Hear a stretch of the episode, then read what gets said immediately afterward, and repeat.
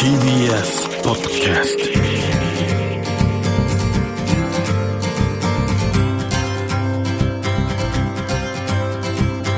おはようございます。石川みです。日曜日のこの時間関東2500個の酪農家の皆さんの協力でお送りするこの番組。飲んで応援もう一本絞りたての話題をお届けします。石川み Dairy Life ずっとあの感じてたことがあるんですけども自分自身がこう牧場で牛に囲まれて触れ合ったり子供たちのワクワクモーモースクールという牧場体験をこう見てたりすると牛と触れ合うと心が安らぐんじゃないかと思ってたんですね。でこれがですね実際にストレスを緩和するセラピーとして新しいトレンドになりつつあるということです。始まりはオランダ。十数年前に都会の人の田舎体験として始まったものが人気になって広まっていったそうなんですけどもその名をコー・クナフレンというそうです。カウハギング。まず牧場見学ツアーをしてその後牛の群れに行き性格的に人懐っこそうな牛と出会えたら大体23時間触れ。牛をなぜたり一緒に寝っ転がって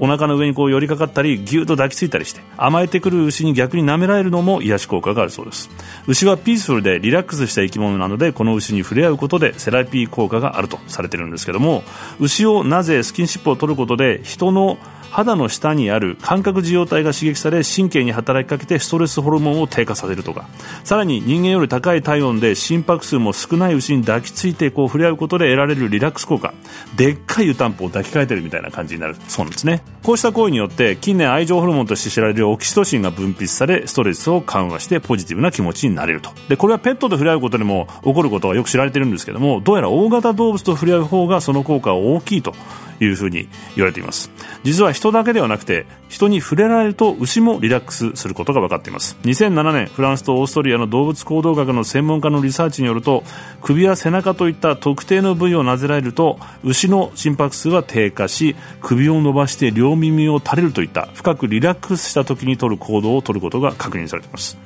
オランダから始まったコー・クナフレン。カウハギングですけどもオランダの各地そしてスイスさらに近年特にアメリカでカウカドリングとして人気になり広まっています。コロナ禍により友人や親戚をハグできない孤独を感じる人が急増しているアメリカ。ニューヨークの田舎マウンテンホースファームでは1時間75ドルで牛をハグできます。牧場主スザンヌさんは友達やお孫さんをハグできなくてもうちのベラちゃんとボニーちゃんならハグできますよと。この2と来年の5月まで予約がいっぱいだそうです。アリゾナ州クイーンクリークのエイミーズファームでも1時間75ドル。こちらも7月まで予約がいっぱいの大人気です。体験をしに来た精神科医レネーさんは孤独を感じていたそうで自分の膝の上に頭を乗せて眠ってしまった牛を見たら涙が出てきてしまったと。また夫を亡くした76歳の女性は牛を抱きかかえていたら自然に笑顔がこぼれたとも言っています。こうした様子を見て時々七面鳥や鶏も加わるそうでさらに癒し効果は倍増。ハワイのクリシナカウサンクチャリでも牛を大切にするインドのヒンズー式の触れ合いを実施しています。ロサンゼルスから訪れた親子牛と触れ合うと心配事が解き放たれ和らぎスイートでピースフルな気持ちになれたというふうに言っています。人間はもともと人間だけで生きてきたわけではありません。もう一度お互いに触れ合うことが大切かもしれないです。石川稔。Dairy Life. Dairy Life. Dairy Life. 石上のやってますデイリーライフ今朝はこの方をゲストにお迎えしております。土壌教育の第一人者でいらっしゃって武蔵野学院大学客員教授の福田忠先生です。おはようございます。あおはようございます。よろしくお願いします。よろしくお願いします。この番組を聞いていた雑誌の編集者の方がスペクテーターという本を作っていて、はい、土の学校という特集を組まれていてその本を読ませていただいて僕あの先生がいろいろと、はいうわ勉強になるぞと思いながらもっと知りたいと思って、今日は。土って何何なんですか？土っていうのは、まあ、辞書を見ますとね、うん、土は地面土壌って出てくるんですね、うん、土壌はい。で土壌を見ると土のことっていうのが出てくるわけです。よ、うんうん、だから土と土壌っていうのはほとんど同義語なんですけれども、うん、まあ、実際には微妙に違うんですね、はい、で壌っていうのは熟成されたとかですね多少時間をかけて、まあ、土が変わってきている。もともとの姿からそうですね。時間をかけてなんか熟成されてる感じですか、はい、熟成されてる感じ。で土っていうのはもうやっぱりこうもっとなんていうか前の状態。もともとのもともとベーシックな形、ええ、でそこにやっぱりこう、えー、動植物の死骸が加わってああなるほど。土壌らしくなってくるわけですね土っていうのはもともとの存在っていうのは、うん、なんだろう地球からがもともとあるこうなんていうんですか岩とか石とか。岩石の風化されて、はいはい、えー、結局その細かくなってくると、砂になり、だんだん粉末状になってきますよね、うんうんうん、まあ、そういう状態のところにやがて、まあ、落ち葉が入ったり。あ、はいはい、あで熟成されてくる。そうですそうです。そこがこう混ざるっていうんですかねでこれが土が形成される非常に重要なところなんですね、うんうん、ただそれをきちんと線を引くっていうのはなかなか難しくて、はいはいはい。えー、土と土壌っていうのは、うん、まあ、そういう意味では同義語に近いんじゃないかって言われてるんですね。なるほど。でもそれだけ聞いただけでもね僕山歩きをよく行ったりするんで、はいはい、山の中歩くと本当にこう、うん土になりたてみたいな、うん、生まれたての土みたいなのいるじゃないですか。可愛い感じがする、でふっかふかなんですよ、まさにこれが今土壌がこうでき始めてる落ち葉が積もってきて、虫やなんかがこう、いっぱいミミズとかいて、だからやっぱり生き物の存在っていうのがないと土はできない。これちょっと土も生きてる感じが、あもちろんそうですね。まあ、土もこう生き物たちを含めて、うん、まあ、無機物も有機物も、うんうん、空気も水もすべて含めて相対としての土。これで捉えると、うん、まあ、土壌呼吸っていうのが呼吸してるんですか？生じるっていうことですね。だからその呼吸を測定すればですね、うん、あまあこれ生き生きした土かなとかね。分かるんですね。分かるんですね。例えばよくこう比較されるのは子どもたちに比較してもらうのは、はい、例えば林の土と校庭の土ですよね、うんうんうんうん、やっぱり呼吸量が全然違うんですね。あの生き生きとした山の土とは違いますね。そもそも土っていうのは、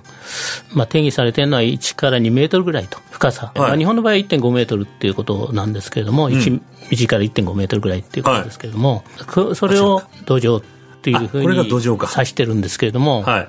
土壌をその掘ってみると、うん、そこに断面が現れます、はいはいさらに詳しく見るといくつかの層に分かれてきて、うん、上から落ち葉の層。あふかふかのところですね。そうです、はい、それからそれをちょっと腐った腐食層っていうのが、ね、ちょっと黒っぽいやつ。そうです。はいはいはいでその下からちょっとこう混じり合ったような、はい、氷土っていうのが出てくるんですね。もっちゃり粘土みたいな。氷土ですね。これが氷土、うん、でさらにそれをずっと掘っていくと、黒っぽくなくなるところがあって、うんうんそこから下層土になるんですね。土土、下の方の層。さらに掘っていくと、今度はちょっと石が出てきたりして、はいはいはい、まあ、その下は岩石層。でそれ R 層つってロック層。あロックかロック層か、ええ、R 層。ええ R 層。なるほど、うん、それでその中でも最もこの活性な部分っていうのが表土なんですね。はあここが大事。そこがもうぱい生き物がいるんです。で呼吸して生きてる感じ。生きてる感じです。で食べ物を作ったりするのにもあそこですここが大事。そこが大事。厚さは5センチとか10センチぐらい。それしかないんですか？非常に薄いんですね。農家の方は、うん、じゃこのここに勝負をかけてるっていうか。そういうことそういうことじゃあもともとそのその人類というか、はい、この5センチ10センチの、はい。